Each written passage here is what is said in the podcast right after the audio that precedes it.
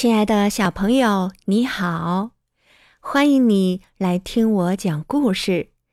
今天是元宵节，我就给你讲一讲元宵节的传说吧。在汉武帝时，京城长安有一个美丽善良的姑娘，名叫元宵。她和父母、妹妹靠卖汤圆为生，她心灵手巧。做的汤圆又圆又香又甜，名扬长安城。这事儿被皇上知道了，就把她选进皇宫，专门为她做汤圆。元宵姑娘一待就是三年，终日想念父母和妹妹，经常以泪洗面。这年春节。元宵姑娘想起了亲人，可是又出不了宫，十分伤心，想跳井自尽。正巧被东方朔发现了，他十分同情元宵的遭遇，就想出了一条妙计。在第二天，东方朔出宫，在长安街上摆了一个占卜摊，每个人求到的都是正月十六火焚身的千语。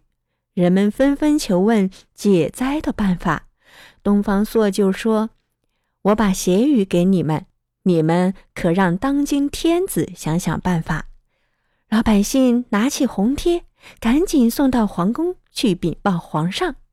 汉武帝接过来一看，只见上面写着：“长安在劫，火焚地绝，十五天火焰红宵夜。”心中大惊。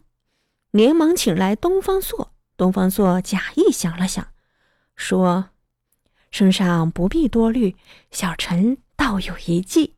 听说火神娘娘最爱吃汤圆，皇上可下旨三道：一道教元宵姑娘出宫，教全城百姓赶制汤圆，以供奉火神娘娘；第二道令全城百姓家家做灯笼，到正月十五晚上点燃。”可瞒过南天门外观火的玉皇大帝，火神娘娘就能复旨了。第三道，在正月十五晚上，让皇宫里所有大臣宫女一起出宫，和百姓一道关灯，必能消灾解难。汉武帝听了十分高兴，就传旨照东方朔的办法去做。元宵姑娘接到第一道圣旨的时候，高兴极了。她离开皇宫，回到家里，见到了日夜思念的双亲和妹妹，全家欢聚，悲喜交加。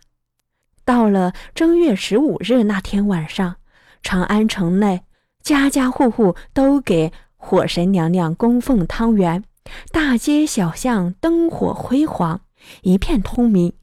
如此热闹了一夜，长安城果然平安无事。汉武帝大喜，便下令以后每到正月十五都做汤圆、挂彩灯、放烟火。就这样，年复一年，流传至今。因为汤圆是元宵姑娘教会的，人们就把汤圆叫做元宵。正月十五也被称为元宵节或灯节了。小朋友，故事已经讲完了。今天的故事你喜欢吗？